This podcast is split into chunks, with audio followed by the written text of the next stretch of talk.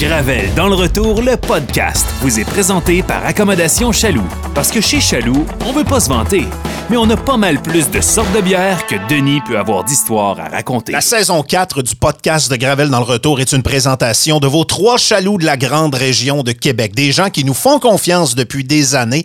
Et dès qu'on a décidé de lancer le podcast, ils ont sauté avec nous autres à pieds joints sur l'opportunité. On en est très reconnaissant. C'est des partenaires de longue date. Et les trois chaloux de la grande région de Québec, évidemment, c'est là que vous allez pour ramasser vos provisions, que ce soit des bières de soif, on en a en grande quantité dans les plus gros réfrigérateurs de la grande région de Québec, mais aussi des milliers et des milliers de bières de microbrasserie à découvrir ou à redécouvrir. Il y a la grande surface du côté de Beauport, il y a l'original du côté de Saint-Émile et il y a celui du Grand Marché de notre amie Émilie qui vient à tous les vendredis partager ses suggestions de brou qui vont souvent de pair avec les produits du Grand Marché. Vous voulez pas manquer les nouveaux arrivages? Suivez les trois chaloux sur Facebook, ils ont chacun leur page ou encore accommodationchaloux.com.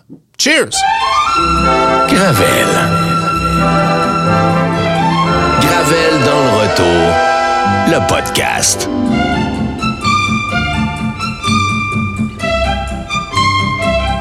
Une production Boulevard 1021.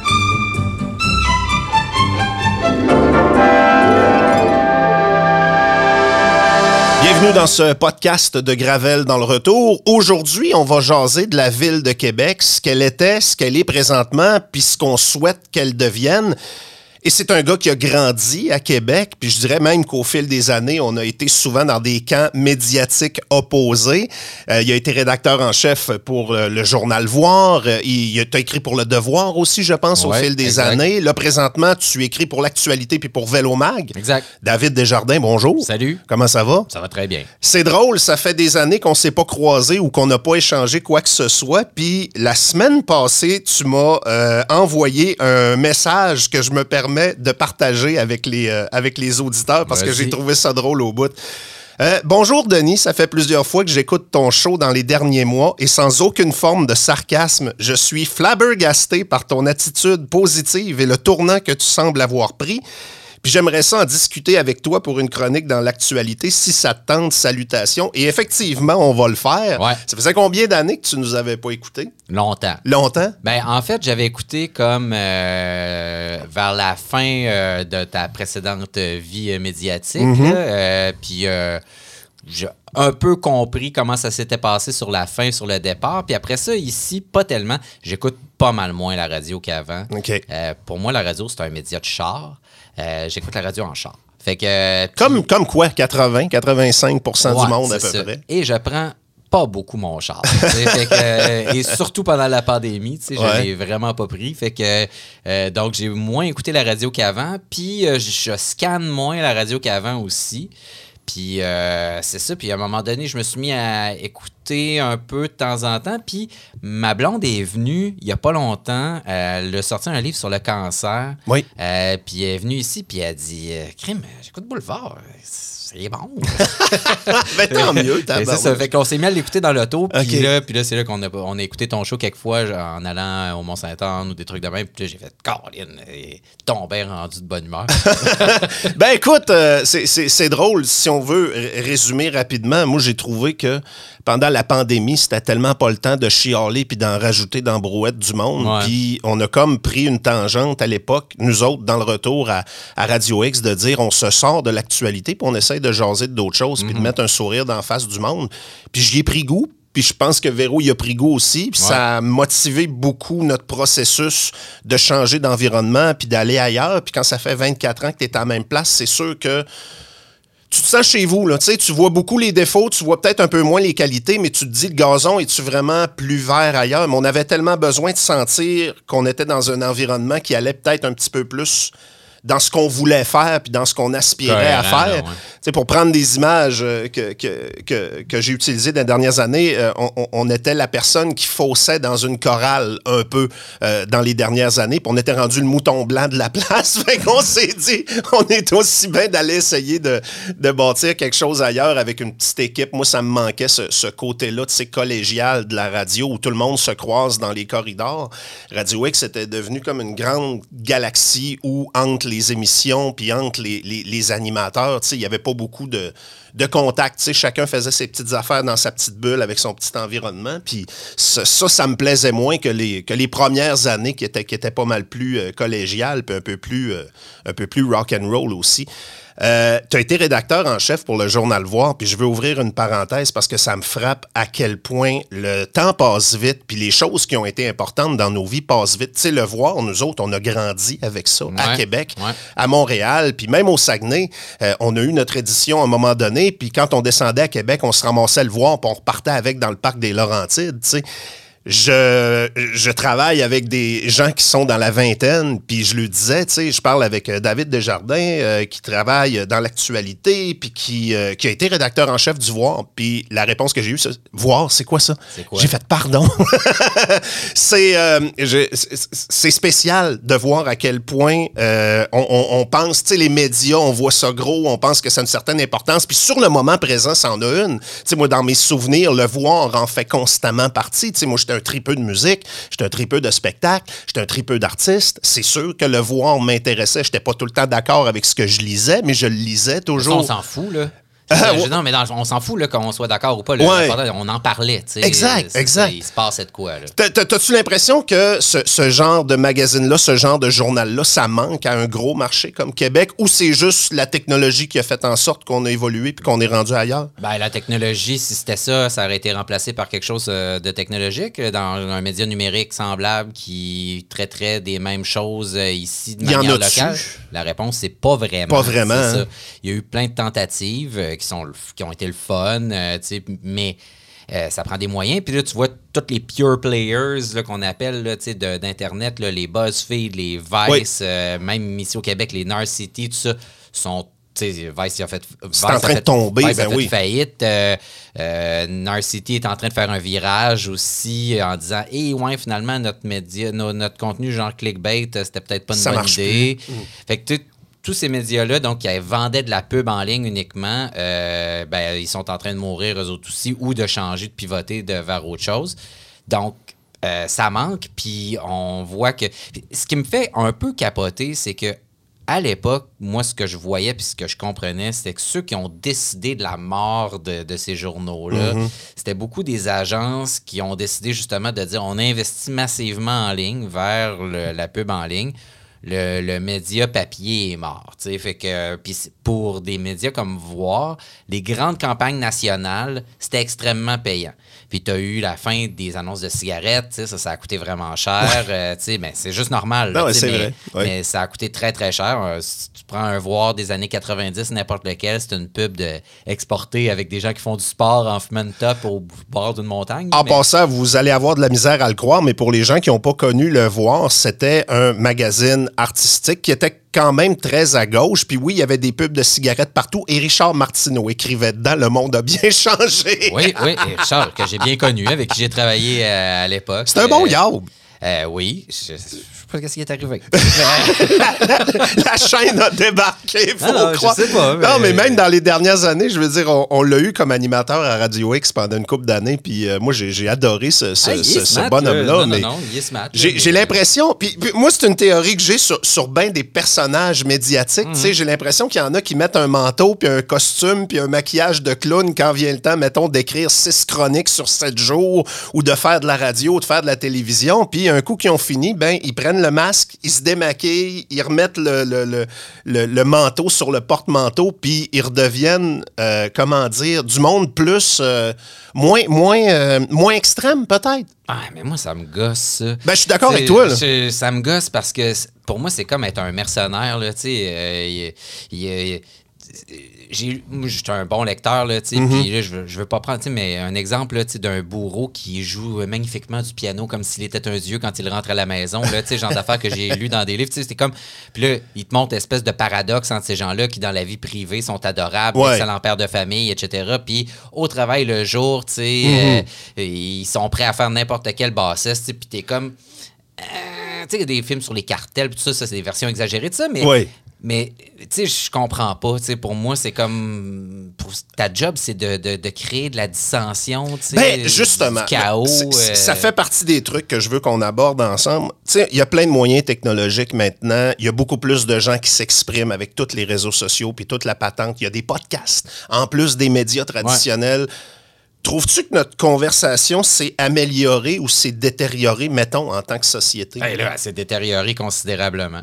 Euh, moi, je trouve que les, les, les, les médias sociaux ont déteint sur tout le reste de la conversation. C'est, puis on est devenu dans une logique d'affrontement permanent pour avoir raison. J'appelle ça, j'appelle ça euh, le, euh, le média de confrontation. Ouais.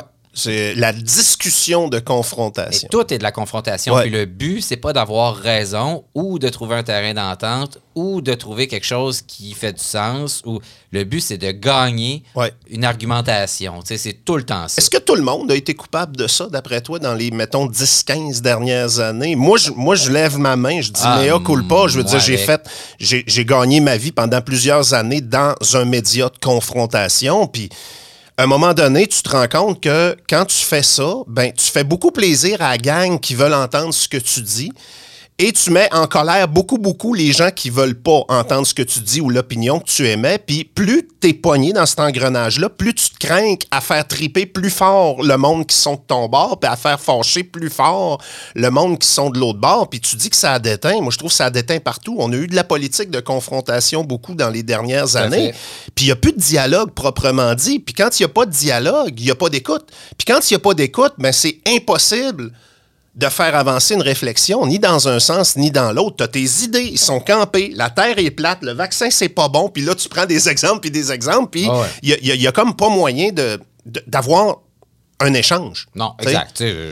Puis on- moi, je le sens partout, partout, mais je le sens même dans les rapports plus euh, intimes, privés. Là, Je- il y a de la- les, les rapports sont violents, les gens sont impatients Oui. euh, le- avec le- les, les gens de service à la clientèle. euh, J'ai vu des, des- des adultes faire des crises comme s'ils avaient de bacon, comme s'ils avaient 5 ans. C'est un exemple qui a fait le tour de la province. Même dans un spectacle de Daniel Bélanger, maintenant, les gens parlent fort, sont désagréables. Puis quand tu leur demandes de se taire, ils se revirent d'abord en disant Hey, j'ai payé mon ticket, Alors, je vais ça, toujours bien faire ce que je veux. oh, je peux t'en parler pendant deux heures si tu veux. C'est une des raisons pour lesquelles je vais voir moins de spectacles. Moi aussi. C'est du monde qui parle tout le long du show.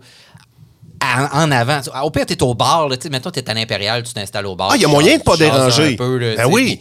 Là, quand la tourne est slow, tu fermes ta gueule. Uh-huh. Mais là, c'est comme bla bla bla bla en avant, puis tout. Puis t'es comme, je suis venu voir le show. Ben là, moi aussi, là, j'ai payé mon ticket. Oui, mais là, t'écoutes pas le show. Puis on avait des refuges. tu sais, il y avait des publics qui étaient plus attentifs que d'autres. Quand tu allais voir King Crimson, de la musique progressive, les gens écoutaient. De la musique classique, les gens écoutaient. On était habitués d'avoir, mettons, dans certains styles, dans certaines salles, un décorum ou un peu plus de respect. À cette heure, ben, Ouais. c'est- c'est- c'est- quand on dit que ça s'est étendu, c'est... je vais au cinéma, systématiquement, je dis à quelqu'un de fermer sa gueule. Euh, c'est c'est beau, madame, on a compris. On peut le choix. euh, je, je le fais tout le temps. C'est- fait- que, oui, le climat de conversation, de civisme Mm-hmm. général, là, s'est détérioré. Puis je le sais pas si. Puis la pandémie a accentué ça, je pense. Oui, beaucoup. Parce qu'on a désappris à vivre ensemble, parce qu'on s'est beaucoup chicané, je pense aussi. Mm-hmm. Parce que les gens sont, ont été en crise pour vrai. Ah, il y a du monde qui s'invite peu à Noël dans des familles. Ouais, mais, mais en crise, pour vrai aussi, je pense qu'il y a des gens qui ont vécu ça extrêmement difficilement, Mhm. sais, puis que ça a déteint sur leur santé psychologique, euh, ça a eu des effets sur leurs rapports sociaux avec les autres. euh, fait que je leur lance pas la pierre non plus. Je comprends qu'il y a plein, plein de mécanismes là, là-dedans, mais c'est pas super le faire. je trouve ça plate que euh, du monde qui aurait le goût de dialoguer euh, lève le drapeau blanc. Puis moi, j'ai l'impression d'être un peu entre deux eaux là-dedans. Tu sais, je parle beaucoup moins de politique qu'avant parce que j'ai l'impression que ça vire mal vite. Alors que si tu veux que ça change autour de toi pour le mieux, il faut que tu en parles de politique, il faut que tu en parles de ce qui se passe dans l'actualité puis ce qui se passe autour de toi. As-tu pris un recul, toi, par rapport à tout ça? As-tu l'impression que humainement, parce que tu en as fait des éditoriaux toutes catégories confondues, puis tu en fais encore, euh, As-tu l'impression d'avoir pris un recul par rapport, mettons, à des sujets là, très actuels? Tu sais, le hot topic du jour ou de la semaine. Moi, à cette heure, souvent, je le laisse flotter. Pendant. moi, je réagis plus jamais. bon, là, c'est la semaine des drag queens. On va attendre la semaine prochaine, puis on va essayer de réfléchir au lieu de capoter puis de dire ce que tout le monde dit. Mais je trouve ça. euh, Tu regardes mon fil euh, Twitter, mettons, là, tu Ouais. sais, puis tu vas voir qu'il n'y a pas grand-chose. Euh, mon activité préférée sur Twitter, c'est d'utiliser le bouton backspace. Fait que, c'est, je crée un truc. puis tu l'effaces Puis là, je- après. Puis là, je fais comme, j'ai-tu vraiment le goût de vivre avec ça, là, après, là? Puis backspace, puis je l'efface, puis c'est fini, puis je le publie jamais. Professionnellement, donc dans ma chronique, là, tu sais, euh, puis humainement, j'ai complètement, je suis débarqué du, euh, de, la, de la news euh, au jour le jour. C'est-tu de notre faute? Tu sais, on parle des réseaux sociaux puis tout ça, mais tu sais, à Québec, on a eu un ton de conversation assez confrontant et acrimonieux pendant plusieurs années. Tu sais, je- les, les médias us versus them, nous versus eux, puis ainsi de suite, puis on se relance tout le temps, puis ah, un tel a dit telle chose au bulletin hier, puis à la radio, ils ont dit telle affaire, puis ainsi de suite. Finalement, avant les réseaux sociaux, euh, on a peut-être parti à marde, nous autres aussi, penses-tu? Ouais, on l'a pas inventé, là. dans- non, mais dans- ça a toujours existé. On est né là-dedans, là. Ouais, non, on l'a- ouais. on l'a pas inventé. Exact. C'est ça, on l'a pas inventé. Puis euh, je regarde, euh, j'ouvre le journal de Québec slash journal de Montréal aujourd'hui, puis j'y trouve pas mal bon aussi dans ce genre d'affaires-là. là, tu sais, Fait que Ils on partent a- tous sur le même sujet en même temps avec la même direction. Ouais, exactement. Ont- fait qu'on n'a pas le monopole. Euh, Il y a eu à Québec, je pense, une période où tu sais, t'avais comme t'avais choix, puis là, tout le monde a copié cette espèce de talk radio-là. Mm-hmm. mais avant ça, t'avais André Arthur, tu sais, puis euh, avant ça, ailleurs, t'avais des Pasco, puis... euh, Euh, Louis Champagne au Saguenay, nous autres, qui a fait la pluie et le beau temps pendant des décennies. Exact. tu sais, Fait que ce genre de médias-là, puis il y avait des affaires qui avaient. Moi, je me souviens d'avoir entendu des affaires d'Arthur, là, tu sais, puis quand il est mort, il y a eu des éloges, puis tout ça, puis j'ai dit, ouais, OK, mais tu sais, ce gars-là, il dompait des vidanges à la tête du monde aussi, Mhm. sais, quotidiennement ou presque, là. Fait que. euh, c'est un, c'est un- pour moi, c'est un grand talent de communicateur gâché. Là, Ben, mais- tu parlais tantôt du gars qui jouait du piano, qui était un bourreau. Euh, probablement que moi, André Arthur, c'est le meilleur exemple de ça. Je trouve que c'était probablement le meilleur raconteur de la radio parce qu'il parlait tout seul. Puis il t'amenait dans son histoire. Euh, essaye de parler tout seul pendant une demi-heure sans t'enfarger une fois. Je te le dis, c'est un défi. J'ai déjà essayé, je suis pas capable. Ouais. Mais je, je trouvais que c'était un raconteur hors pair. Mais il y avait euh, une euh, capacité à vouloir se venger, vouloir salir, vouloir. Tu sais, l'expression qu'il utilisait des fois, euh, brassons donc un peu de marde. Tu sais, il y avait une intention de brasser de la marde quand tu ouvrais le micro. C'est pas bienveillant, ça. puis souvent contre son, dans son cas, souvent contre son son propre euh, bien-être, profit professionnel. là, Ah oui. Parce qu'il y en a qui le font, puis c'est leur fonds de commerce. Mm-hmm. Puis ils le font, puis c'est leur fonds de commerce, puis ils vont aller au bout de ça jusqu'à temps que ça leur nuise. tu sais. Puis je pense qu'André Arthur, tu sais, dans, dans, dans, dans Batman, là, il y a une citation, là, puis c'est Some people just want to watch the world burn. Oui. Il y en a qui veulent juste voir le monde brûler. Moi, je pense qu'il y avait un peu de ça, puis il y a un peu de ça dans, cette, dans certains de ces personnages-là. Ben, je pense qu'il y en a, puis je pense qu'on pourrait en nommer d'autres, puis je pense qu'on pourrait se tourner vers les réseaux sociaux, puis il y en a beaucoup qui Aussi, sont là énormément. juste pour ça, tu sais, mettre Ouais. le feu puis regarder ça brûler. Maintenant, David, on change ça comment? Parce qu'on est rendu, euh, on a vieilli, là, je veux dire, on est dans la quarantaine avancée, toi puis moi. Euh, T'es un père, euh, je suis un papa aussi. euh, puis moi, c'est drôle, euh, tu sais, parmi les, les- les choses auxquelles j'ai beaucoup réfléchi dans les dernières années, moi, d'avoir des enfants, ça m'a beaucoup changé, tu sais, parce que je me dis, ben là, c'est plus ma planète, puis c'est plus mon nombril, c'est leur planète à eux autres. Puis euh, j'aimerais ça leur donner, par exemple, une, une ville de Québec où c'est plus le fun vivre que nous autres, ce qu'on a vécu. Moi, l'idée de passer le flambeau à une génération, c'est de dire on a fait notre bout, puis c'est un petit peu mieux que c'était, tu sais. Puis je me pose la question, depuis que les gars sont nés, on a-tu vraiment fait un beau bout, nous autres, à Québec? On a-tu amélioré ce qu'il y avait autour de nous autres? La conversation s'est détériorée, l'agressivité a monté. On n'a pas parlé du reste de la ville en général, mais comment on fait pour rétablir ça, la conversation qui se perd. On a tout Twitter, on a tout Facebook, on a tout Instagram, on est branché à 56 places en même temps. Il y a du monde qui écoute la radio, il y a du monde qui écoute la TV, il y a du monde qui lise religieusement les journaux sur Internet ou ailleurs. Mais le vrai dialogue, la vraie conversation où tu écoutes ce que l'autre dit, t'essayes de te mettre dans sa peau pour comprendre pourquoi il pense comme ça, puis essayer de faire du chemin pour trouver dans des grands enjeux des, endroits où se rencontrer, tu. Ben, je pense que maladroitement ou avec euh, l'énergie puis la, la- l'espèce de, de- de- de vision très, très intense qu'ont les jeunes, je pense qu'il y en a beaucoup qui militent pour ça en ce moment puis qui sont en train, je pense, à leur manière d'un peu changer les choses. Moi, je- malgré tout, je suis un- Je crois que les choses s'améliorent toujours un peu. Euh, donc, puis les statistiques sont là pour le dire en général. là. Bon, là, tu sais, à Québec, là, je regardais, bon, ce matin, il y a des statistiques concernant euh, la, ou c'était hier, la hausse de, de crimes à Québec, des choses Ouais, comme ça. Bon. ouais. Mais, tu sais, c'est un, c'est un espèce de petit blip dans la baisse constante, puis les crimes graves, ça baisse partout. On vit dans un environnement extrêmement sécuritaire. Euh, c'est beaucoup, les, le co- les choses négatives sont beaucoup reprises dans les médias, amplifiées. Euh, la vie, elle, la vraie vie, là, elle est quand même moins négative que celle qu'on nous représente parce que c'est pas payant de raconter des histoires, euh, c'est pas très attirant de raconter des histoires ordinaires plates. Si je te raconte que j'ai lu un livre puis que j'ai écouté un truc sur Netflix hier soir, tout le monde s'en fout. si je suis sorti au DAG puis je me suis battu à la porte, ça Ah, fait- voilà. ça Là, fait- t'as quelque chose. C'est ça. Là, j'ai une bien meilleure histoire à raconter. La vérité, c'est qu'il y a un gars qui s'est battu au DAG hier soir, mais je dis n'importe quoi, il n'y a pas personne qui s'est battu au DAG hier soir, mais qu'il y a des milliers de personnes qui ont vécu une soirée bien tranquille, et qui sont la vaste majorité Ben, des gens. raconter la journée d'une professeure qui a eu du plaisir à échanger avec ses élèves, tu remplis pas les journaux avec ça. T'en as une qui crie, puis il y a quelqu'un qui l'a enregistré, par exemple. Là, on a deux semaines de- Ouais, ouais. d'actualité. Ou quelqu'un qui s'est trompé, qui a invité le mauvais humoriste dans show. puis que, ça. que- Ouais. que là, tout le monde pense que c'est un monstre. puis que c'était juste un mauvais casting. Il y a, y a- il y a ça aussi. Je pense qu'il y a une maladie médiatique qui a toujours été là. Puis quand tu parles à des journalistes, euh, ils, ils cherchent toujours l'histoire à raconter, etc. Puis ça n'a pas vraiment d'importance euh, si c'est euh, une vraie bonne histoire, si ça vaut la peine d'être raconté. Il y a de cette espèce de, de volonté de toujours aller raconter la patente qui va pogner, qui va aller chercher du clic.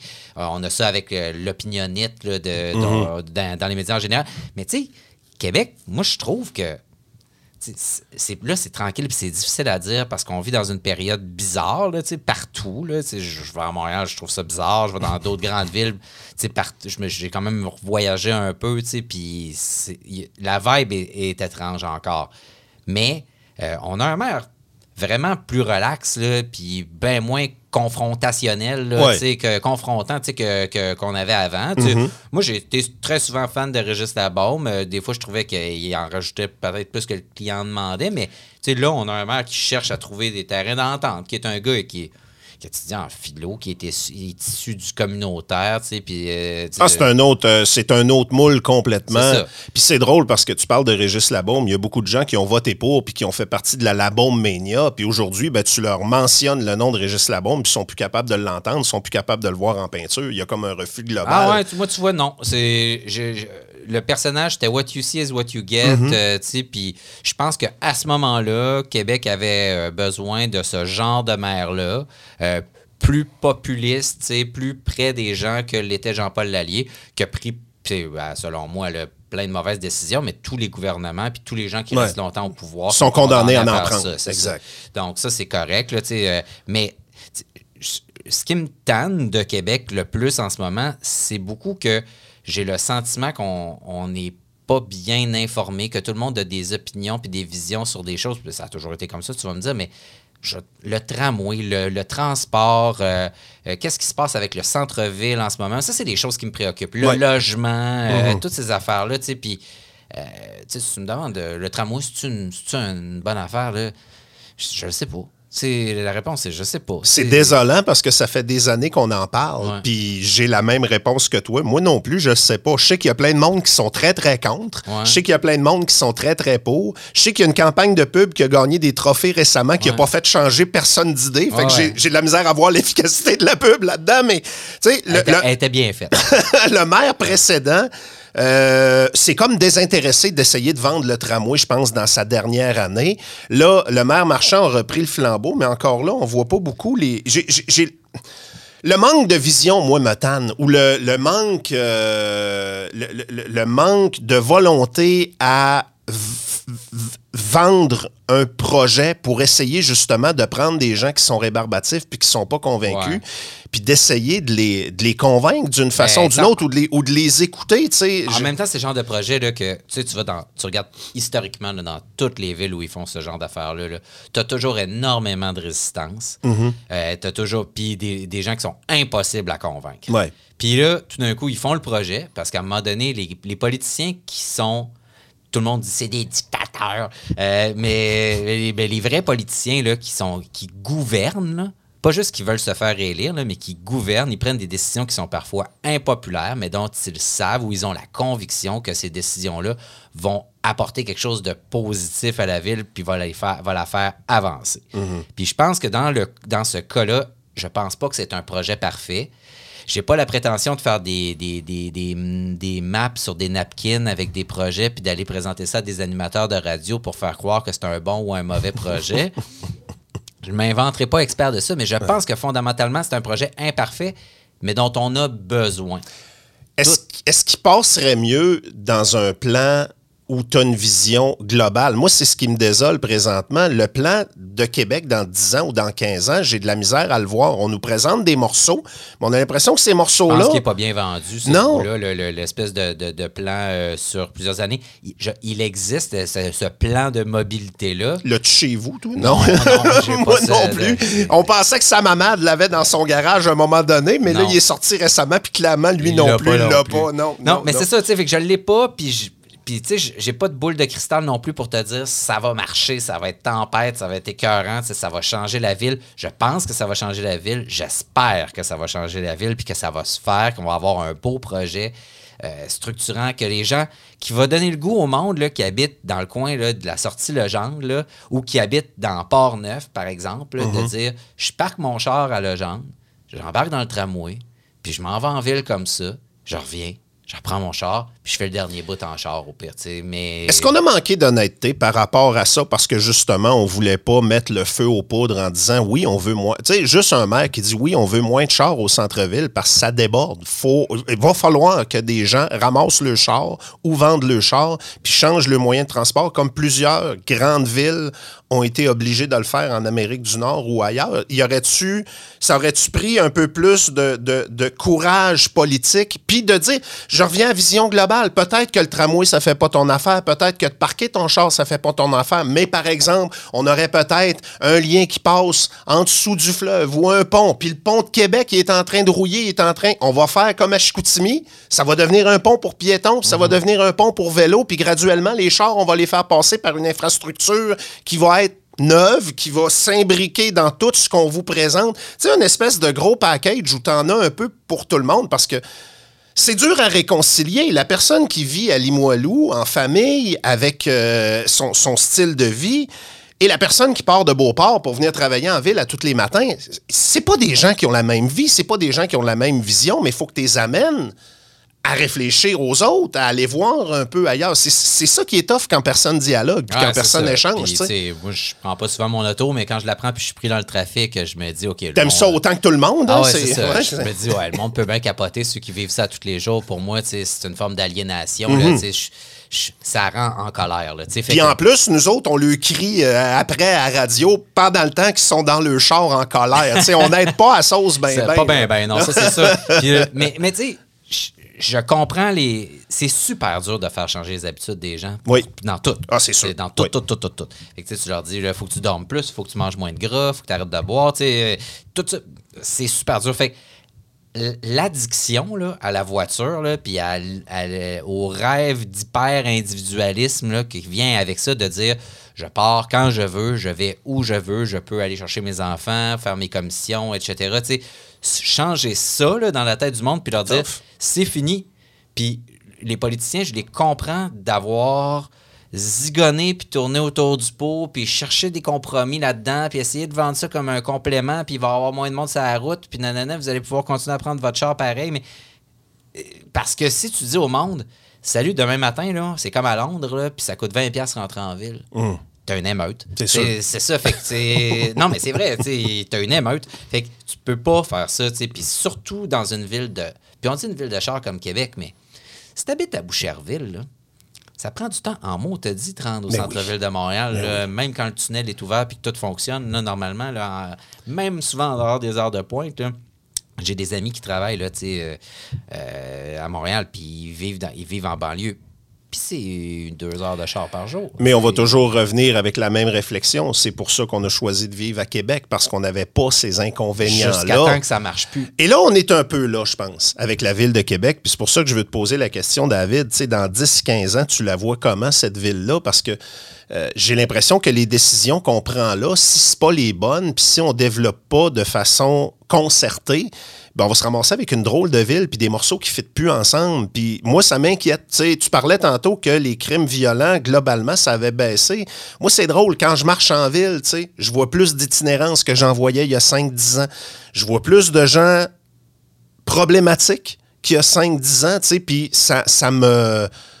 Je comprends qu'on l'a tout de suite difficile avec la pandémie, l'inflation, puis tout ça. Je, je comprends que c'est périodique, puis que c'est peut-être même cyclique, mais la, la quiétude de Québec, puis comme on vendait la ville de Québec il y a une quinzaine d'années, ça a changé un peu. Ben oui, mais en même temps, reviens en 1997-18, Mhm. Saint-Roch. Il y a de la prostitution, euh, drogue. euh, Maille couvert. euh. Mais moi, j'ai tout vécu ça. J'ai Ouais. Mhm. travaillé dans Saint-Roch de 2000 à 2012. Quand je suis rentré en, deux- en 2000, le mail était encore complètement Toi, fermé. t'as vu le pire bout, là. J'ai vu la transformation totale, mais Ouais. avant ça, je veux dire, moi, je, prenais des cours de musique chez, chez Richard Gendreau euh, en 94. Je descendais à la boutique Exo au, milieu des- au début des années 90. tu sais. Uh-huh. Fait que je l'ai vu, ce Saint-Roch-là aussi. Ça n'avait rien à voir. Là. Ouais. C'était, c'était une. C'était, C'était à l'abandon, à peu c'était près. le Bronx, là. C'était, c'était- mais non, mais c'était dangereux pour vrai. Là, Ouais. Là, on a un problème d'itinérance qui est véritable. Mm-hmm. C'est sûr que le déménagement de l'Aube-Rivière avec, en face du YMCA... Ça, ça a focaillé l'écosystème un en peu. même temps que tu as une hyper grosse demande Ouais. pour le- l'Aube-Rivière, ça a un peu ça a un peu ramené les gens dans ce secteur-là.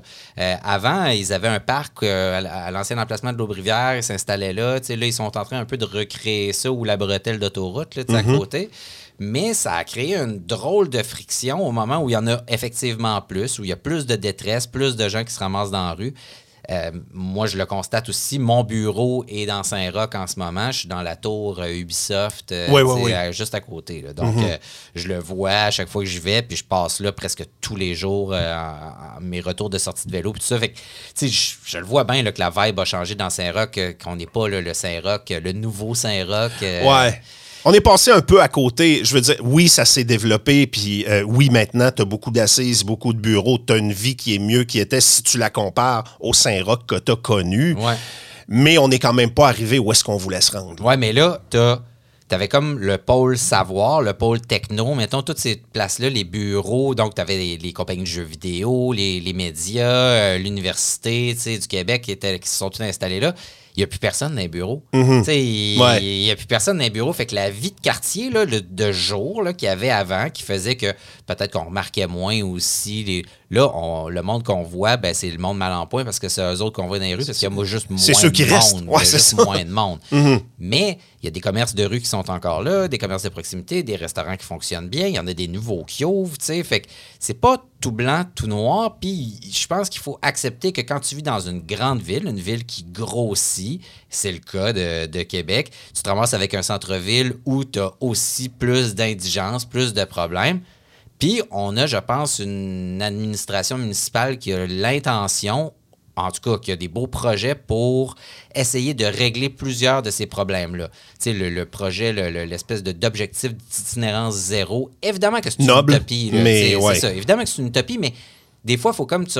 Il y a un principe, c'est l'utopie, c'est euh, c'est vers c'est une chose vers laquelle tu marches, puis à chaque fois que tu fais deux pas en avant, elle fait trois pas en arrière. Fait que, tu sais, c'est- fait- fait- mais c'est ça une Mhm. Mais t'avances pareil. mais-. Ouais. Et voilà, Ouais, c'est ça, ouais, exactement. Mais t'avances. Mhm. Fait que c'est ça le principe. Fait que c'est de dire on, on fait des pas. Tu sais, euh, il y a une piquerie maintenant dans, dans ce secteur-là. Ben, c'est du monde qui se pique pas dans la rue, puis pas avec des seringues affectées. Ah, puis, euh, euh, tu sais, euh, on prédisait quasiment l'apocalypse là, avec ça. là. tout le monde allait devenir drogué du jour au lendemain. Puis la vérité, c'est que c'est non seulement c'est pas arrivé, mais si tu sais pas qu'il y a une piquerie, t'es pas au courant. tu passes devant trois fois par semaine, ça, il se passe rien là.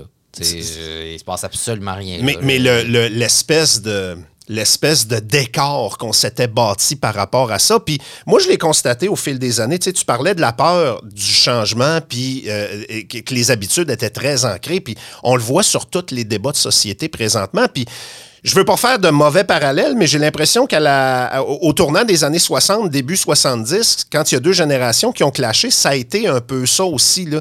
Euh, T'avais une génération qui, qui, qui voulait rien changer parce qu'ils perdaient toutes leurs habitudes en même temps. Puis là, hey, qu'est-ce qu'on va faire? là? Les gars commencent à se faire pousser les cheveux. Là, je veux dire, hein? Tout change autour de nous autres. Puis t'avais le mouvement Peace and Love qui, qui poussait fort.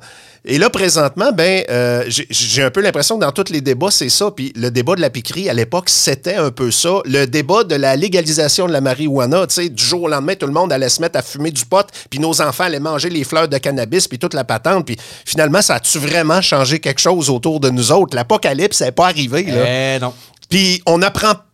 En tout cas, moi, moi je vais avoir la prétention de dire que j'ai appris un peu de ça dans les dernières années, mais j'ai l'impression que collectivement, on on voit pas que à chaque fois qu'on annonce l'apocalypse, à cause d'un changement, l'apocalypse n'arrive pas. On devrait appliquer ça pour les prochaines années quand on nous propose des changements, justement, de dire, ben là, finalement, ce sera peut-être pas si pire que ça. Je pense que c'est dans la nature humaine. On est des animaux d'habitude. Ah oui. Puis Ah c'est dans oui. la nature humaine. Euh, Il y a plein de choses dans la nature humaine qui ne sont pas la nature humaine, c'est-à-dire que qui sont des choses apprises, etc., Mm-hmm. qui sont culturelles finalement. là. Puis on, on met ça dans, on met ça dans la nature humaine. Mais je pense qu'on est des animaux d'habitude comme euh, des chats, des chiens, etc. Puis que changer ces habitudes-là, ça nous gosse, profondément. Oui. Mais tu sais, tu faisais la comparaison avec les années 60, là. C'est une époque extrêmement violente. Tu sais, on se Ah souvient, oui. on se souvient tu sais, de, du peace and love, puis etc., mais c'est une époque de répression policière, c'est une époque où politiquement, on, on a enfermé des gens pour leurs opinions politiques, on les a mis en prison, on a, on- l'époque des mesures de guerre. Aux États-Unis, des émeutes avec des morts dans des campus universitaires, c'est la guerre du Vietnam, c'est, c'est, c'est, c'est une époque extrêmement violente qu'on a beaucoup idéalisé, tout ça, Oui. où tu as eu Romantisé beaucoup, Ouais, oui. où tu as eu des grands changements de société euh, avec une, une génération qui était celle du baby boom, qui était une génération très individualiste, dans cette, puis qui a transformé ça en. C'était, le peace and love, finalement, c'était j'ai le droit de faire ce que je veux. Ben, c'est Mhm. Ça devenu- ressemble un peu à ce qu'on vit devenu- aujourd'hui. C'est devenu j'ai le doigt seulement. que, euh, Je pensais que tu allais me dire que le Peace and Love, c'est devenu les woke aujourd'hui, le genre l'ennemi à abattre, la jeune génération Ben, qui veut ça, tout changer. ça, mais ça, c'est puis- normal. là, tu sais, Ouais. puis C'est normal qu'on capote là, sur, les, sur les woke, puis puis dans le woke, dans le. Ah, j'ai su utiliser ça. cette Ben, c'est premièrement Mais, l'expression euh, est brûlé, brûlé, Ah, non, brûlé. Là, à chaque fois que tu as quelque chose que t'aimes pas, tu dis euh, ben, ben, ça c'est à Euh, cause des woke, mais C'est comme les jeunes maintenant, ils disent euh, OK boomer, tu sais. Ouais, ouais, euh, ouais, même, si t'es- même si t'as 40 ans. tu mais, mais poursuis ta pensée sur le wokisme, au-delà du fait que le terme est brûlé, ça m'intéresse. Appelons ça faute de meilleurs Ouais. termes, tu mais on va dire les jeunes progressistes. C'est bon, c'est bon, c'est bon. Tu si eux autres brassent pas la, la- la- la cage un peu, puis eux autres ébranlent pas les convictions de la génération précédente, tu parles d'un échec, tu sais. Mm-hmm. Puis est-ce que ça va trop loin? Bien sûr, parce que je pense que tous ces mouvements-là vont toujours trop loin, puis il y a un recentrage qui s'opère à un moment donné, mais là, on remet tout est sur la table. On remet tout en question, tu sais, puis c'est...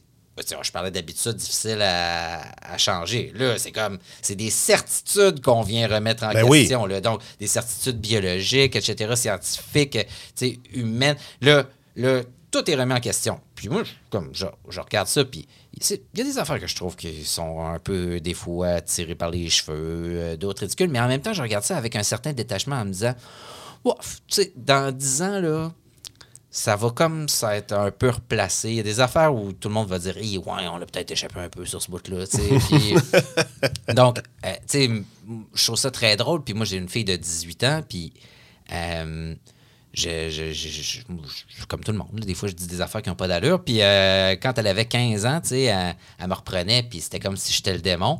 Puis là, l'autre jour, j'ai dit un truc dans l'auto, puis elle me dit...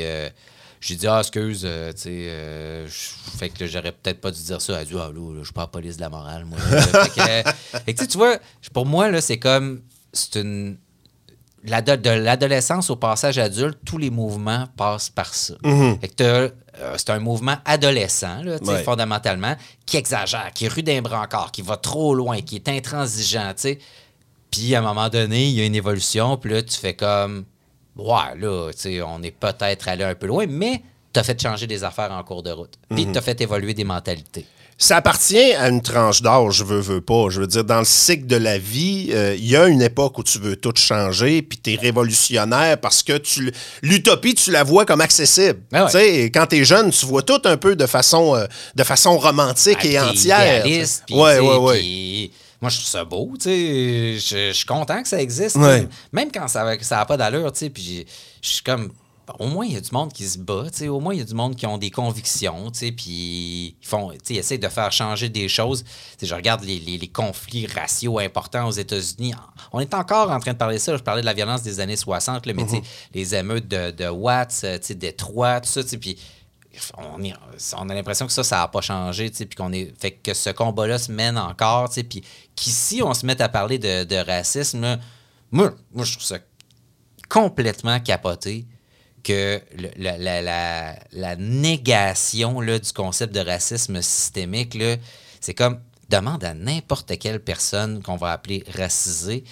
euh, c'est comment aller louer un appartement ou euh, appliquer sur une job, puis te faire refuser une job pour laquelle tu es qualifié, puis voir qui, qui l'a eu après, puis l'appartement, même affaire, puis tout ça. Puis dis-moi qu'on n'est pas dans un système tu où fondamentalement, tu es désavantagé si t'es pas un blanc francophone normal. C'est parce que l'impression que j'ai quand on parle de racisme ou de raciste, c'est que l'image qu'on en a, nous autres, au Québec, c'est celui avec la capuche blanche puis la flamme. Là, Ouais. Elvis Gratton. là, Euh, ouais, là, pas mal. Puis, tu sais, euh, il y, a- il y a une différence entre un- un- une certaine ignorance par rapport à des cultures qui sont pas la tienne, un inconfort parce que t'es pas habitué de voir et de vivre avec des cultures qui sont pas la tienne. Moi, je viens d'une région où euh, tout le monde avait la même couleur, puis tout le monde, tu sais, puis euh, Québec a changé à ce niveau-là aussi en- beaucoup. Dans les Ben, 15-20 dernières années, c'est incroyable. Ben, moi, j'habite dans les Moileaux, là, puis tu sais, je je suis comme, j'ai, euh, il y, a une- il y a une église africaine à côté Ouais. de chez nous. Il y a des madames en boubou euh, avec. euh, avec- je-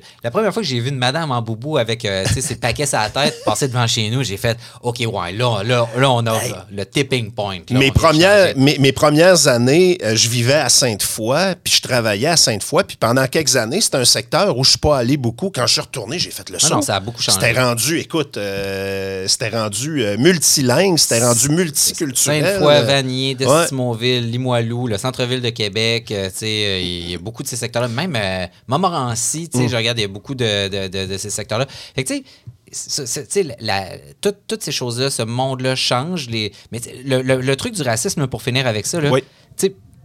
tout le monde est un peu raciste.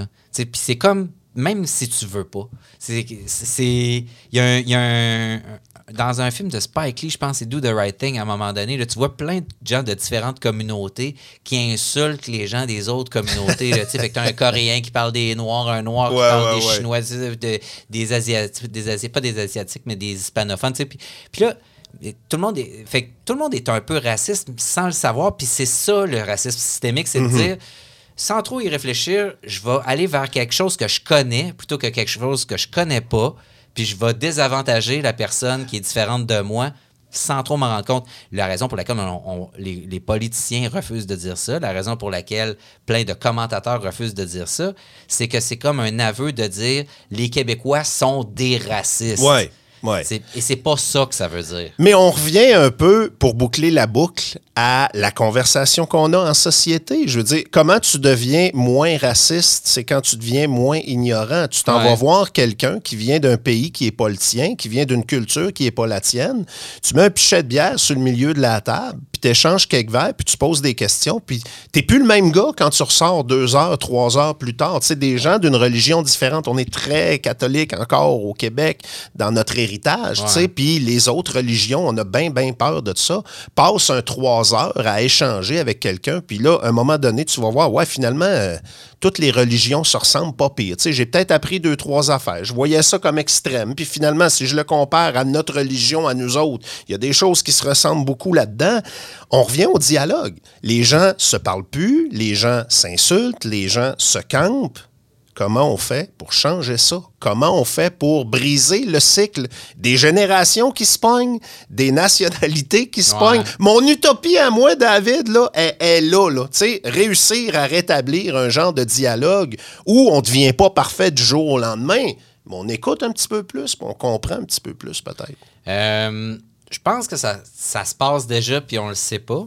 OK? Euh, si tu vas dans les écoles de tous les quartiers qu'on a mentionnés tantôt, tu vas te rendre compte que sais, c'est pas les écoles comme moi j'allais. Euh, et même quand tu vas dans les collèges privés, c'est sûr que c'est des gens privilégiés, mais il y a beaucoup de gens euh, Ça a changé. qui, ouais, que- qui vont investir de l'argent qu'ils euh, qu'ils ont peut-être même pas euh, pour envoyer leurs enfants dans des collèges privés. Donc, même les collèges privés, ça a changé. Euh, et euh, l'école à côté de chez moi, qui est Brébeuf, euh, c'est euh, l'école la plus, euh, entre guillemets, multiethnique de Québec. Ma fille est allée, a fini son secondaire là, puis j'allais là, puis j'ai comme fait, OK, là, on a changé la game là, complètement. Donc, je pense que ce- cette chose-là est en train de se passer, ce- du, du point de vue là, de, de, de- de- la rencontre des différences. là. Oui, oui. Ben, on, on a, on- la génération de nos enfants la voit beaucoup plus, puis ça fait partie de leur réalité. Deep. Fait qu'en partant, de facto, sont moins ignorants que nous autres. Exact. Ben oui, ils, ont, vrai, ils ont vrai, accès, raison. ils ont accès à ça, alors que nous, on y avait peut-être moins accès. Mm-hmm. puis, euh, euh, donc, ça, ça, ça aide beaucoup, je pense, à briser des, des- des préjugés. Puis, eux autres, ils sont dans la relation, tout ça. Euh, même, je pense que d'un certain côté, on parle beaucoup contre les, les réseaux sociaux, mais il y a, on a quand même accès à d'autres discours, à d'autres gens, à des gens qui t'expliquent des affaires que auxquelles tu n'aurais peut-être pas accès qui existent là-dessus. tu sais. Euh, oui, tu as une chambre d'écho, là, tu sais, Oui, ben, oui, tu ça. vois tout le temps les mêmes affaires Les- que t'aimes. oui, il faut que tu te forces un peu. Mais c'est comme le reste. Il faut que tu te forces un peu parce que si tu laisses aller les algorithmes à un moment donné sur ton fil social, sur ton fil Twitter, tu vas juste avoir du monde qui dit ce que tu veux entendre puis ce qui te rassure dans Mais ta patente. pour répondre à ta question, là, changer ça, là, c'est changer le- la façon aussi dont on fait les villes. Euh, avoir plus de logement social, donc de- d'accès à des gens qui sont des nouveaux arrivants pour, euh, pour qu'ils puissent euh, se loger dans des secteurs qui sont peut-être pas naturellement des secteurs où les immigrants vont s'installer. euh, ou puis au-delà de ça, favoriser l'accès aux premiers acheteurs dans, de, de résidence, ça c'est compliqué en mot te dit. Il faut que tu aies de l'argent, s'il vous plaît, maintenant, pour l'enfer. t'acheter une première maison. Euh, puis ça, ça vaut pour tout le monde. Ben là. écoute, Euh, je me replace euh, dans la situation où j'ai eu la chance d'acheter ma première maison. Puis si j'avais l'âge euh, aujourd'hui que j'avais quand j'ai acheté ma première maison, je suis pas capable. là. Moi non plus. Je dis, j'ai pas les moyens. On a été notre génération à ce niveau-là, on a été très chanceux. Là. moi j'ai acheté ma première maison, ça fait euh, 14 ans, là, Mhm. tu sais, puis euh, je l'ai acheté un, peu tard, là, tu sais, j'ai- On a acheté dans les mêmes années, là. Euh, des années où tout le monde achetait. les années où on achetait, puis où c'était comme déjà ça avait jumpé un peu, mais c'était pas si pire, puis les taux d'intérêt étaient favorables, mais tu sais, mettre un cash down de 40 000, c'est une affaire, mettre un cash down de 80 000, c'est une autre affaire. Ben oui, fait ben que, oui. fait que tu sais, donc favoriser cet accès-là, euh, donc, euh, puis ça, c'est euh, aussi avoir plus de logements, du logement mixte, tu sais, donc créer des quartiers un peu différents, euh, essayer de, de créer plus d'occasions aussi dans les villes pour que les gens se rassemblent. En même temps, c'est super difficile parce qu'on a comme atomisé les, les- les villes où, euh, tu sais, là, ici, on est dans le Bourgneuf, qui est un espèce de quartier excentré où on essaie Oui. de créer quelque chose, tu sais, euh, avec des centres commerciaux, des power centers, des choses comme ça. Tu as un centre-ville, tu as la rive sud qui, qui essaye de créer aussi son, son truc de son bar, euh, le pôle de Sainte-Foy, Jules Dallaire, etc. Tu sais, fait que c'est difficile de faire se rencontrer tous ces gens-là. Pas évident. Non, en même temps, tu as des grands événements où ça marche, tu sais, puis où les, les gens sont tous là. Moi, des trucs comme le festival d'été, j'en prendrais quatre par année, là, tu sais, puis je serais, je serais bien content, là, parce que là, tout le monde se rencontre, tout le monde est de bonne humeur. Tout le monde parle pendant un show. Ouais. Surtout si c'est dans la section VIP que le monde est venu pour jaser, puis plus que pour voir le spectacle, mais pour y avoir assisté. Moi, je vais dans la section VIP souvent parce que j'ai travaillé beaucoup pour le festival Ouais, d'été, ouais. j'ai été sur des jurys pour le festival aussi, puis tout ça, puis sais, tu vas voir les Rolling Stones, puis tu tripes bien raide, puis tu connais toutes les tunes, puis tu ah ouais, ils font Happy, ah ouais, ok, ils font Sticky Fingers au Euh. complet, je capote, tu sais, puis là, tout le monde jase parce que après Start Me Up, puis euh, Mais je vais- Satisfaction, c'est fini. Je vais peut-être à la fois te rassurer, te décevoir, mais je pense que c'est un phénomène euh, global. Tu sais, Ouais, ouais. Dans la foule, c'est la même chose que d'un VIP. Puis moi, j'ai surfé entre les deux au fil des années, puis j'ai eu autant d'expériences désagréables dans la section VIP que dans la section... Et, et l'inverse est aussi vrai, ça dépend de tes voisins, puis tout ça. Mais ça, bon, c'est nos petits ça, problèmes mais de c'est- rien ouais, du non, tout. c'est ça, là. puis c'est- c'est- mais tu sais, ça, ça reste un- une forme de, de, de- de civisme, mais en même temps, ça, je peux comprendre que des grands festivals comme ça, ça reste aussi plus des événements que des spectacles de mélomanes. Ouais. les gens, Ah ouais, ben oui, ben oui. C'est un- une occasion de rassemblement. Tu t'en vas partir sa go avec tes amis. Tu le sais. à cette heure. C'est ça. C'est ce que c'est devenu, puis c'est bien correct. Si tu veux voir le show, tu vas aller les voir au Métropolis quand ils vont venir. Always, ils viennent au festival d'été. Je les ai vus au Métropolis. Lana Del Rey, je suis pas sûr que je vais aller voir ça. C'est plein au festival d'été. Je l'adore, mais Ouais. c'est vraiment le bon endroit pour ça, pour moi, qui est un fan. Pas sûr, tu sais. Fait que c'est ça. Tu t'adaptes. Hey David, on n'a rien réglé, mais on a échangé. C'est déjà ça de gagner. Merci d'avoir euh, participé à la conversation. Ben, ça fait plaisir. C'était le fun? Ben oui, ben oui, Ah ouais? certainement. T'as plus le fun que dans le temps, il me semble. Euh, un peu, ouais. On est rendu grand, on est rendu sage. Ben, sérieux, moi, j'ai plus le goût de me pogner. Moi là. non plus, C'est c'est comme, pff, pour vrai, là, on est-tu vraiment de J'ai- jamais eu de fun à le faire. Ben, moi, oui. Ouais? Ouais, moi, oui. parce Ouais, que- toi, t'étais gossant. Ouais, hein? moi, Ouais. je- moi, oui. Puis, je, je- tu sais, je- parce que j'avais l'impression de mener la- Une croisade? non, une, La- la une bonne? bonne bataille. OK. OK. Moi, moi vois-tu, à chaque fois que je me ramassais dans une situation de confrontation, ça me prenait trois jours d'écrinquer après. Ah ouais, OK. Tu sais, quand t'es pas faite pour ça, là, puis ça, ça fait partie d'un processus de réflexion où tu te dis, ben là, euh, ça, ça marche pas pour toi, là, tu sais, qu'est-ce qui ferait mieux comme échange? Moi, c'est... j'a- J'aspire à ce que, justement, du monde arrête de se gosser, arrête de se chercher. Puis c'est sûr que, tu sais, tu t'en vas sur Twitter, puis là, t'as une bonne phrase, hein, une bonne cote, un bon punch.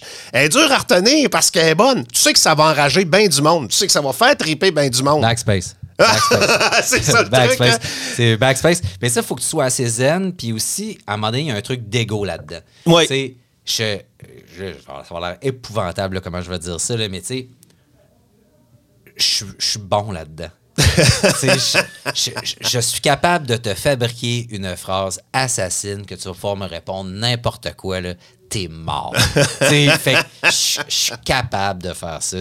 C'est dur de dire, OK, j'ai ce talent-là là, de t'assassiner en une phrase là, et je ne l'utiliserai pas. J'ai trois balles dans le gun, la cible est là, mais je tirerai pas. Je le ferai pas. La maturité, ça.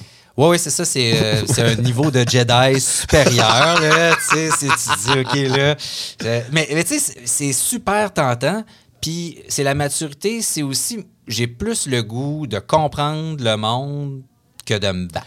Mon mot-clé, moi, c'est empathie. L'empathie, c'est se mettre à la place de quelqu'un Ah ouais. d'autre. J'essaye de le faire beaucoup.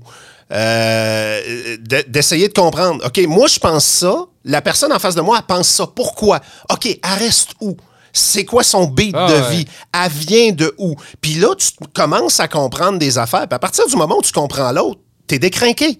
Oh, oui. ça, c'est une formule magique, ça marche. À partir du moment où tu comprends d'où la personne vient pour penser ça, tu peux pas être craqué contre. Parce que tu te dis, j'aurais fait le même chemin, je serais arrivé à la même conclusion, tu sais. Mais moi, moi, ce qui m'intéresse de plus en plus aussi, c'est comment on fait pour régler des problèmes avec des gens ou des, des affaires qui sont.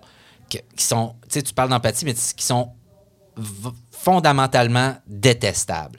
Tu sais, genre. euh, Qu'est-ce qu'on fait avec la masculinité toxique, là, tu sais, puis la vraie de vraie, là, tu sais, les, les gars, là, les, incels, là, Ouais. non, mais les extrêmes, là, ceux qui se sont ramassés là, dans des affaires, là, des, des rabbit holes de, de haine, tu sais comment ils se sont rendus là, puis qu'est-ce qu'on fait pour pas que d'autres se ramassent là. Ouais. Puis là, après ça, comment on fait pour parler des hommes, puis des problèmes des hommes, qui sont véritables, qui sont des problèmes d'identité? Je te donne un exemple parce que j'ai pensé et écrit là-dessus récemment, puis là, tu te fais dire, d'un côté, tu te fais dire le problème, là, après, il y a encore du monde pour te dire le problème, c'est les femmes, euh, nanana.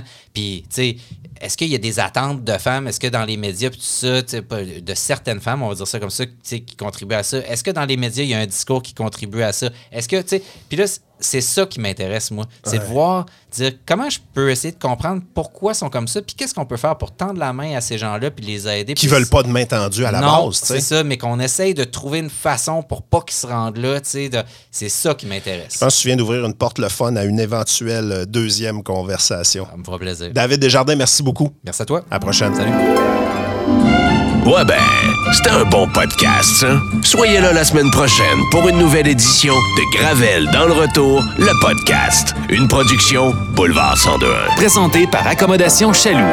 Le podcast est fini?